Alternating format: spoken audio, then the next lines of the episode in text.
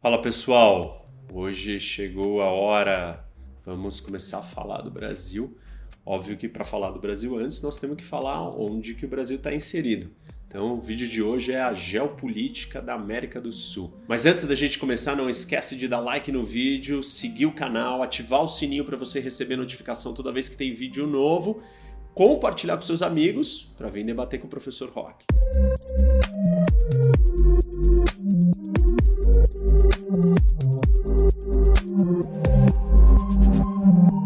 Então, como eu estava falando para vocês, para a gente falar do Brasil, nós precisamos falar da onde o Brasil está inserido. E onde o Brasil está inserido é na América do Sul, esse é o nosso continente. E nós temos que entender onde que esse continente está no mundo. Então a ideia é dar uma explicação geral sobre a América do Sul, assim, os pontos principais de conexão com o mundo. E depois a gente vai entrar em cada uma dos pedaços da América do Sul que tem as suas subdivisões geopolíticas ou sub-regiões. E aí eu quero falar um pouquinho de cada um dos países que estão em torno do Brasil. Bom, vamos lá então, pessoal. Quero começar olhando para a América do Sul e o que está fora, né? Onde que está localizada a América do Sul? Ela está no Atlântico Sul. Próxima de quem? Próxima do continente africano, mais distante do Atlântico Norte, que conecta com a Europa. E ela está, de certa forma, ligada a outra parte do continente americano, que é a parte do norte, por um istmo. E para o lado de cá, nós temos o Pacífico, mas bem isolado do resto do território. Então, a América do Sul ela é um continente distante, separado. O mais próximo que nós temos da América do Sul é a África, aqui no Atlântico Sul. Quando a gente olha para a disposição, né, para a realidade física do continente da América do Sul e da África, nós percebemos que tem um encaixe aqui perfeito, né? A ponta aqui do Brasil com o centro da África. Isso não é por acaso. Na verdade, em 1913, o Alfred Wegener, que era um geólogo alemão, ele escreveu um livro que se chamava A Origem dos Continentes e dos Oceanos. Ele afirmava que os continentes, hoje separados, na verdade eram um só. E ele chamou todos esses continentes juntos aqui, que estavam grudados num só, de Pangeia. E a parte que era da América do Sul chamava Gondwana, até que ela se separou. Quando ela se separou, a placa caminhou para cá e entrou em choque com uma outra placa do Pacífico. E aí o resultado desse choque de placas acabou formando o que nós conhecemos pela América do Sul, que tem mais de 17 milhões de quilômetros quadrados, são 7 mil quilômetros de norte a sul, e mais de 5 mil quilômetros de leste a oeste. É, isso representa 18% de todas as terras imersas da Terra. Isso é mais ou menos metade da África. Então, América do Sul é bem menor do que o continente africano. Reparem aqui, pessoal, que quando você olha para o continente da América do Sul, ele tem uma forma triangular. Na verdade, a gente olha daqui até aqui, né? Uma vértice do triângulo está apontando para a África, que é a ponta aqui do Brasil, aí uma outra está apontando para a América do Norte e uma outra para o Polo Sul. E se a gente mais ou menos dá para dizer que são 6 mil quilômetros em cada uma desses lados do, desse triângulo. E esse é o formato geral do continente. A América do Sul ela é cortada por duas linhas importantes. A primeira, a linha do Equador, e depois a do Trópico de Capricórnio, aqui embaixo. Aliás, se você dirigir de São Paulo para o Rio, do Rio para São Paulo, você vai passar exatamente por onde o trópico corta aqui no Brasil. América do Sul também tem algumas ilhas, não são muitas, algumas delas como Galápagos, aqui no Equador. Aí nós temos a ilha de Páscoa, mais ou menos aqui, é, Falklands ou Malvinas, isso dá um outro vídeo, geopolítica das ilhas de Falklands ou Malvinas, e Noronha. Então, são quatro ilhas que estendem um pouco a projeção, vai, do continente. Bom, agora que a gente já viu como se formou, então vamos olhar para as outras características de conexão do continente com o resto do mundo. E a única delas por terra, o único jeito de acessar a América do Sul é por esse pequeno pedaço estreito de terra que conecta com a América Central e com a América do Norte. A gente chama isso de istmo. Esse daqui é o istmo do Panamá. O que, que é o istmo? É uma faixa estreita de terra cercada por água dos dois lados que conecta dois grandes territórios ou duas grandes áreas. A ideia de istmo ela é antiga e existem vários outros importantes pelo mundo. Talvez o primeiro deles, assim, que se falava mais, era o istmo de Corinto, aqui na Grécia, que ligava o Peloponeso com a parte continental da Grécia, com a cidade de Corinto. Aliás, desde 1893 construíram um canal rasgando o istmo e fazendo disso do Peloponeso uma ilha. Que outro istmo importante existe? Aqui no canal de Suez também, que foi feito um canal e aí você conseguiu abrir. Mas aqui também tínhamos um istmo.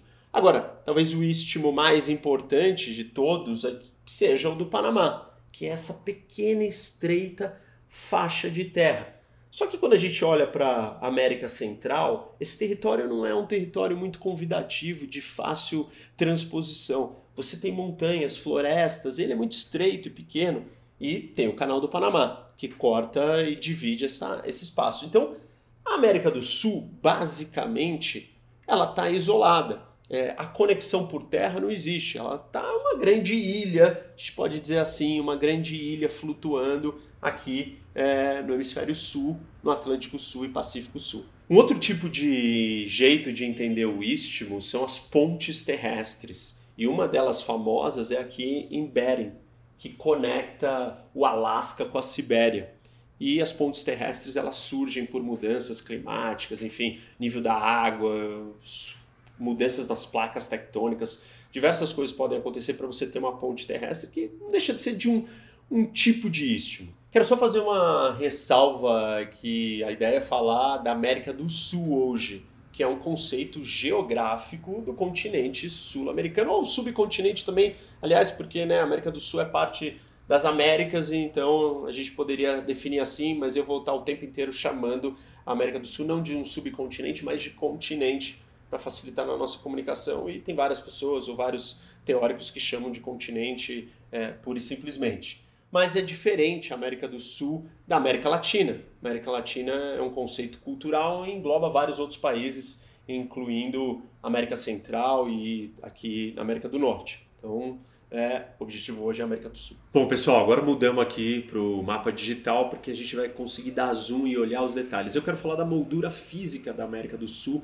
Eu quero falar particularmente de três aspectos dessa moldura. O choque daquele continente que eu expliquei para vocês que chamava Gondwana com a placa do Pacífico, deu origem a uma cadeia de montanhas enorme. Aliás, a mais longa cadeia de montanhas do mundo, que é a Cordilheira dos Andes. E reparem aqui como essa cordilheira, essa cadeia de montanhas é muito alta, são as montanhas mais altas fora da Ásia e a mais longa do mundo. Ela corta a América do Sul inteira. Vejam aqui ó, no mapa. Começa aqui na Venezuela, passa pela Colômbia, continua aqui no Equador e vem descendo Peru e vai aqui na costa do Pacífico inteira para o Chile até chegar lá embaixo na Terra do Fogo. Essa realidade geográfica, essa cadeia de montanhas é de extrema importância para entender o continente. Uma característica interessante dessa colisão dessas placas tectônicas foi que materiais, elementos minerais de alta composição atômica, que normalmente são encontrados em regiões ou áreas profundas, vieram para a superfície. Isso explica a presença do cobre é, no deserto do Atacama e nas regiões do Chile. O cobre é um dos minérios mais importantes do Chile, a economia do Chile durante muito tempo dependeu só é, desse mineral. Só para vocês terem uma ideia, a maior parte do cobre do Chile está concentrado numa região chamada Norte Grande, que fica aqui, ó, mais ao norte do Chile, das cinco grandes regiões que a gente divide o país. Continuando então, falei que são três grandes elementos aí, ou aspectos. O primeiro é a cordilheira, e a cordilheira está ligada com a criação do segundo, que são as grandes bacias hidrográficas do continente. Porque, tirando o Paraná, o Uruguai, o Paraguai e o Rio São Francisco, todos os outros grandes rios, eles nascem nas cordilheiras. Deixa eu mostrar aqui para vocês. Aqui ao norte da América do Sul, a gente pode ver na Venezuela aqui nesse espaço que nós temos a formação da bacia do Orinoco. E aí esse rio é enorme, ele vai cruzar a Venezuela inteira, chegar na Colômbia, descer é, para o Brasil. É uma das grandes bacias, é a terceira mais importante bacia do continente e ele está ligado é, com a cordilheira, porque nasce, essas águas nascem na cordilheira. A outra bacia importantíssima é a bacia do Amazonas, que é a maior bacia não só da América do Sul, mas do mundo. E aqui dá para vocês verem a conexão do rio Amazonas que corta e corre aqui, chegando no Oceano Atlântico. A terceira, como eu disse para vocês, o Paraguai, o Uruguai e o Paraná, além do São Francisco, mas esses outros três são mais importantes para a Bacia do Prata, aqui no sul do país não estão ligados ou não nascem na cordilheira, mas todos os outros rios afluentes que alimentam essa grande bacia, aqui ao sul do continente, eles vêm da cordilheira. Então, apesar dos três principais é, não estarem ligados com a cordilheira, o resto todo estão. Então a gente poderia dizer que as três grandes bacias hidrográficas da América do Sul estão ligadas com a cordilheira dos Andes. Isso é um fator muito importante na existência dessa cadeia de montanhas. Tem uma curiosidade, ou talvez uma tragédia, né, para o lado do Pacífico versus o lado do Atlântico. Todos os rios que correm ou que descem da cordilheira para a direita, que vão em direção ao Atlântico, criam essas grandes bacias. Já para o lado do Pacífico, são rios pequenos, sem nenhuma importância, não tem volumes e não são grandes bacias hidrográficas. Vamos falar da terceira característica da morfologia da cadeia de montanhas dos Andes, e são os planaltos que se formam próximos adjacentes à cordilheira. Num desses planaltos, o mais largo de todos, onde as terras ficam mais largas, nós temos o Altiplano Andino ou Planalto dos Andes, que é o segundo maior planalto do mundo, só perde para o Planalto do Tibete. Deixa eu mostrar aqui no mapa para vocês, ó. E aí quando a gente olha para o altiplano, a grande parte está concentrada aqui na Bolívia. Mas mais ao norte também pega um pedaço do Peru e para o sul também pega partes do Chile e até da Argentina. E a altitude e tamanho desse planalto fez com que a América do Sul tivesse as três capitais mais altas do mundo. Então, a primeira sendo La Paz, depois Quito e depois Bogotá. E aí vem o resto do mundo vocês terem uma ideia da altitude, do tamanho desse planalto. Só para vocês entenderem a localização aqui no mapa perfeito, ó, três grandes cidades é, do altiplano boliviano. Aqui está La Paz, a capital da Bolívia. Aí tem Sucre, que é a capital constitucional. E aqui, Arequipa, está no Peru, também é uma dessas cidades importantes é, de grande altitude. Então, só que nessa área do Planalto é, dos Andes, nós podemos ver uma concentração de cidades de a grande altitude. Agora, subindo, né, continuando na cordilheira, essas mesmas características a gente vai poder ver aqui na parte da cordilheira mais ao norte. Vou mostrar aqui para vocês é, cidades de três países diferentes. Começando pela Venezuela, Merida é uma dessas cidades altas concentradas aqui na cordilheira dentro da Venezuela. Depois a gente tem aqui ó, Bogotá, é, que é a capital da Colômbia, Medellín, Cali também, Bucaramanga também é uma outra dessas cidades grandes, e aqui embaixo, Quito. Então, tudo isso faz parte do Planalto dos Andes. E veja como ele se estende e vai atravessando os países, e daí são grandes cidades importantes é, para os países da América do Sul. Vamos caminhar e falar um pouco do clima. E a América do Sul tem uma variação enorme climática que vai desde o tropical, úmido, equatorial extremo, tem até o desértico e tem o glacial mais ao sul. Mais ou menos dá para a gente fazer a seguinte divisão, pessoal. Ó, tudo isso daqui, essa primeira faixa, esse círculo grande aqui, é o equatorial. Então a gente tem esse clima nessa região toda. Ao longo da cadeia dos Andes, nós vamos ter o clima de montanha. Aqui embaixo, mais ao sul, perto do Cone Sul, nós vamos ter um temperado. Aqui nessa outra faixa, a gente tem um tropical. Então, essas seriam mais ou menos as divisões climáticas. É importante falar do clima porque talvez a maior parte da América do Sul esteja no clima tropical, né? Somar o equatorial com o tropical. E o clima tropical é um dos mais difíceis para o desenvolvimento econômico, para a ocupação humana, é um bioma complicado. A começar pelo solo. A extrema umidade do solo ela dificulta que as sementes floresçam.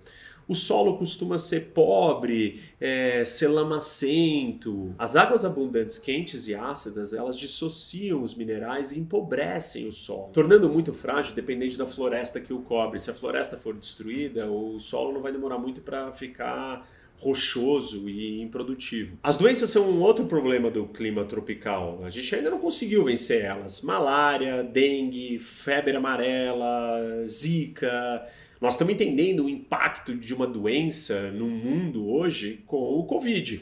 É, a destruição econômica, perdas de vidas, todo o efeito que isso tem numa sociedade. Então imagina que você está num clima que as doenças são favorecidas. E nós não conseguimos superar essas doenças. Falar, ah, não, mas a dengue, não. O Zika, até pouco tempo atrás, teve um surto e afetou o nosso país. Então, somente a altitude pode aliviar essa questão climática da zona tropical, e por isso que nós temos as zonas tropicais de altitude, que são dentro ou na cordilheira, isso alivia a temperatura. Isso explica também porque vários desses países têm a sua população concentrada nessas terras altas, exatamente porque é mais habitável, é mais fácil de lidar com a questão tropical. Vamos observar um pouco da costa da América do Sul. E aí, olhando assim mais à distância, né? Dá um zoom aqui. A gente percebe que nós não temos grandes entradas, grandes dentes. Nós chamamos isso de estuários, que são a conexão de rios com a água do mar, e eles formam esses buracos, esses é, recortes no continente. Essas áreas são extremamente ricas do ponto de vista da navegação e normalmente elas estão ligadas a algum rio e se esse rio então é navegável, melhor ainda. E quando a gente olha para a América do Sul, e aí aqui dando um zoom, o maior de todos desses estuários, o maior dente que nós percebemos é entre o Uruguai e a Argentina, que é o estuário da Bacia do Prata. Reparem no tamanho desse recorte. E isso é sinônimo de riqueza, de facilidade geográfica, ainda mais com uma bacia como a do Prata. E a gente olhando o resto da costa, não existem muitos outros espaços assim. Nós vamos subindo uma costa é, basicamente é, reta, sem grandes é, buracos, né, ou sem grandes entradas. Aqui em São Luís a gente vê uma, mas não tem nenhum grande rio, então dali não consegue se penetrar para o interior. E aqui sim, a gente vai ver é, o grande estuário, né, ou a bacia do Amazonas, também riqueza de novo, uma área importante. A gente continua subindo aqui, tem alguns pequenos estuários aqui nos países do norte das Guianas, até a gente chegar num, num outro mais importante, que é o do Orinoco. Aqui vocês conseguem ver Orinoco. E aí a gente continua subindo num costas mais é, retas tal. É quando a gente vai para o outro lado, para a costa do Pacífico, a mesma coisa. É aqui, olha, no Equador, a gente vê Guayaquil. E Guayaquil tem uma entrada. Não é por um acaso que esse território, vou falar do Equador depois, esse território aqui é a cidade, é o centro comercial do Equador, mais importante do que Quito, exatamente por essa característica é, de costa geográfica. E aí, aqui na costa do Pacífico, ela é bastante abrupta, ela não tem conexão com a plataforma continental e basicamente é, você não tem é, grandes portos ou áreas de criação de portos importantes. Isso é bastante bastante determinante da realidade da costa do Pacífico da América do Sul.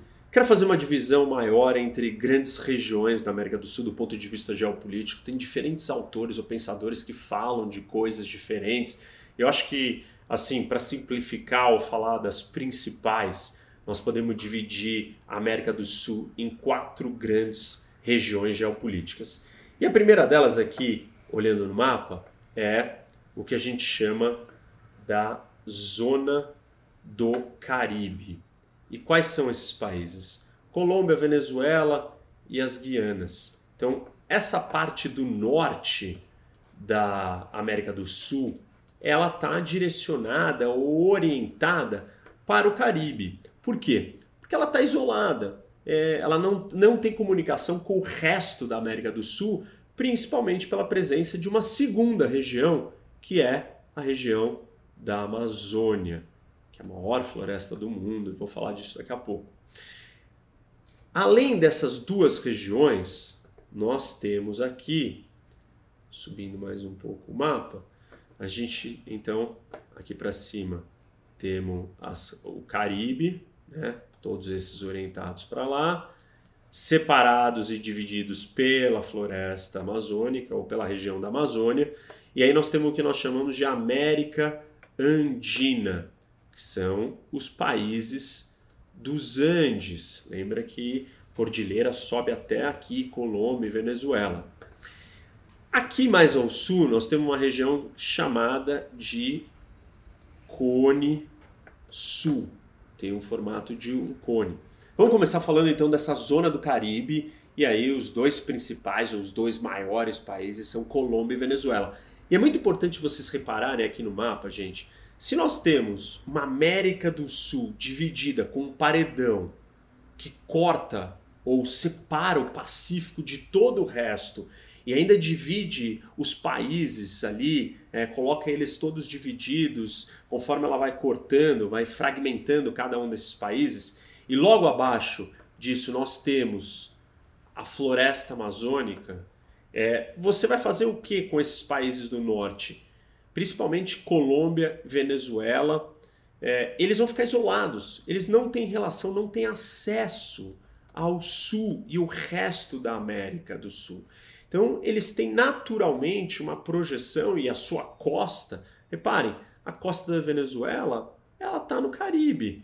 A costa da Colômbia também está no Caribe. Então, são países ligados com o Caribe. A mesma questão aqui do que a gente chama do Planalto das Guianas ou o Escudo das Guianas, que eu vou falar deles em separado. Então eu quero começar pela Colômbia. Uma vez que vocês entenderam esse plano maior das coisas, é, que esses países não participam muito. A Venezuela tem tentado, mas a Colômbia definitivamente está muito mais ligada é, com a América Central, com a América do Norte, do que com a América do Sul. Vamos começar aqui com a Colômbia. A gente dá um zoom no mapa e olha que curioso e que interessante, né?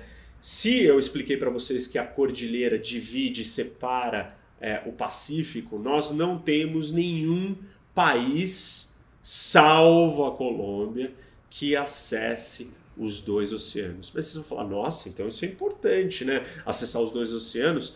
Nem tanto, porque reparem aqui que a Colômbia é, ela é um país mais ao norte, pequeno, e tá muito a distância é muito curta entre uma costa e outra. Então quando você fala de acessar dois grandes oceanos, né, como os Estados Unidos é, fizeram com o Pacífico e o Atlântico, ou que seria o sonho do Brasil, e essa é uma parte para um outro vídeo da integração bioceânica, é, para explicar um pouco mais da geopolítica do Brasil, a gente olha para aqui para a separação, essas costas estão muito próximas mas é o único país da América do Sul que acessa tanto o Atlântico via o Caribe e o Pacífico.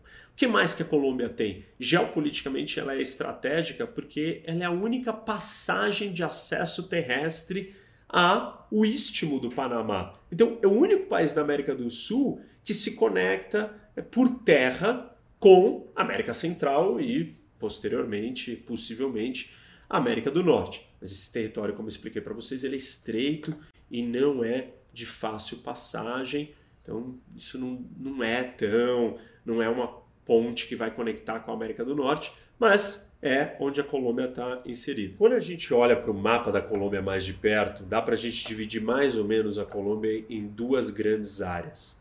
Aqui é, é um pedaço da cordilheira e tudo da cordilheira em direção ao mar é a área mais desenvolvida. E aqui estão as grandes cidades. Nós temos Bogotá, Medellín, Cali, é, Bucaramanga também, uma outra cidade é, colocada no Planalto dos Andes.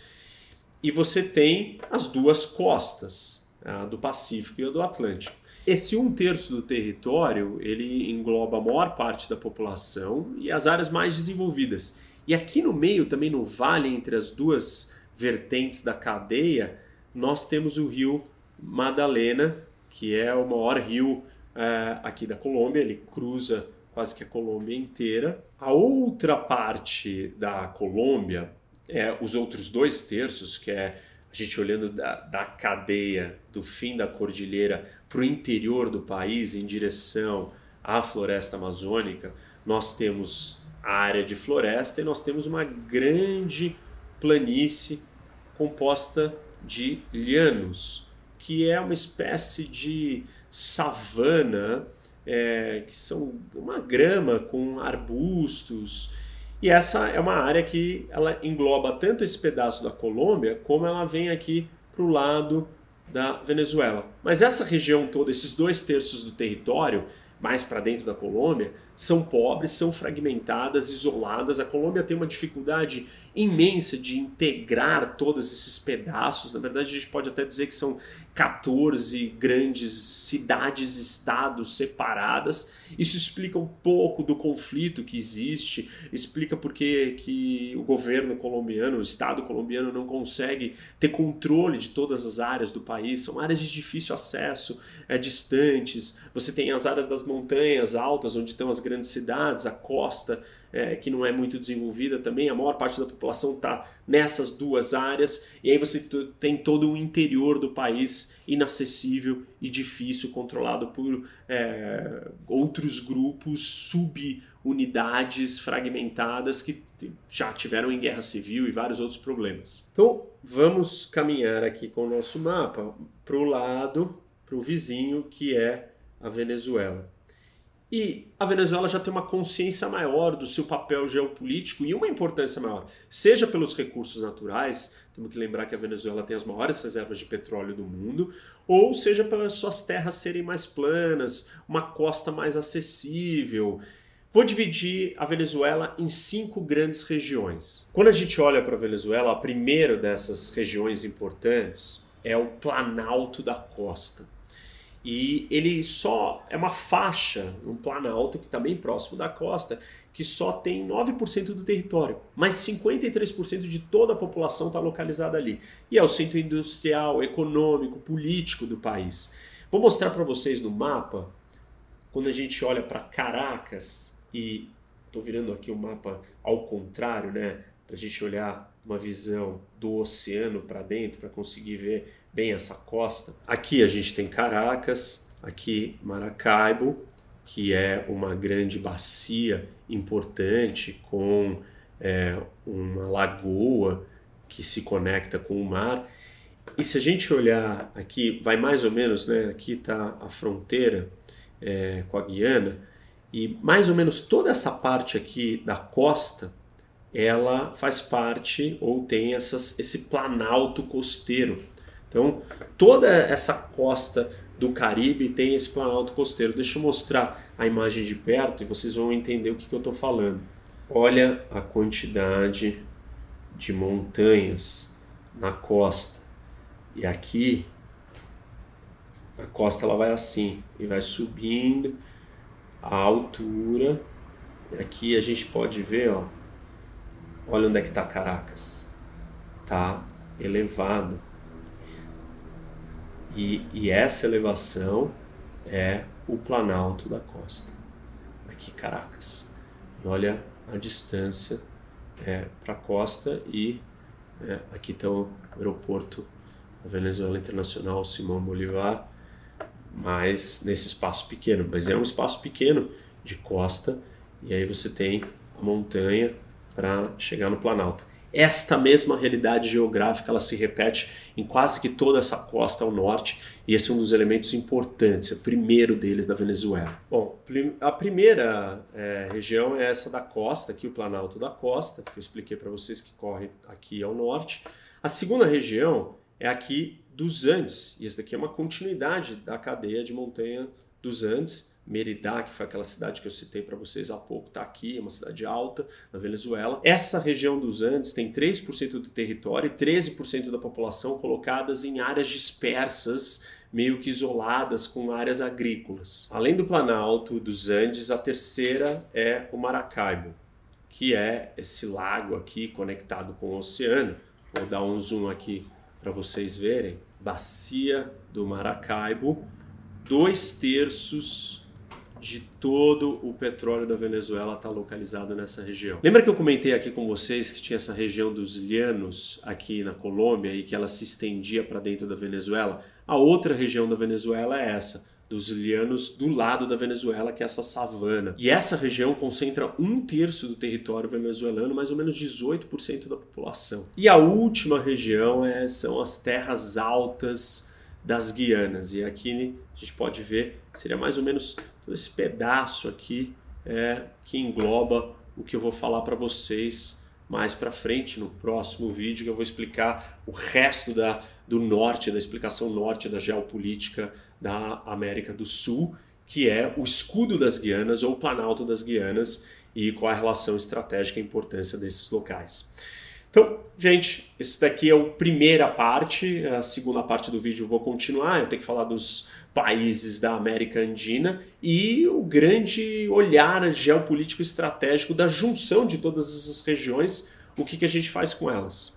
Antes de eu encerrar, eu quero lembrar vocês da nossa pergunta, né? Lembra do quiz que eu deixei um, nem dei a resposta, esqueci de dar a resposta. Eu tinha dito ou perguntado para vocês qual era o país da América do Sul que começava com E qual era a sua capital e quais eram os países que faziam fronteira. Os países que fazem fronteira com o Equador, a gente está vendo aqui, vocês prestaram atenção, vocês lembraram, nós temos a Colômbia ao norte, e a capital da Colômbia é Bogotá, e ao sul temos o Peru, capital do Peru, Lima. A pergunta dessa semana, lembrando que não vale olhar no mapa, é: o Brasil é o maior país da América do Sul, ocupa quase que uma boa parte do continente.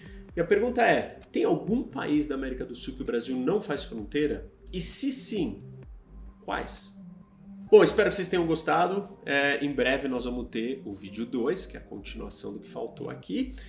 Não esquece de dar like, seguir o canal, ativar o sininho, convidar os seus amigos e compartilhar o vídeo para vir debater com o professor Rock.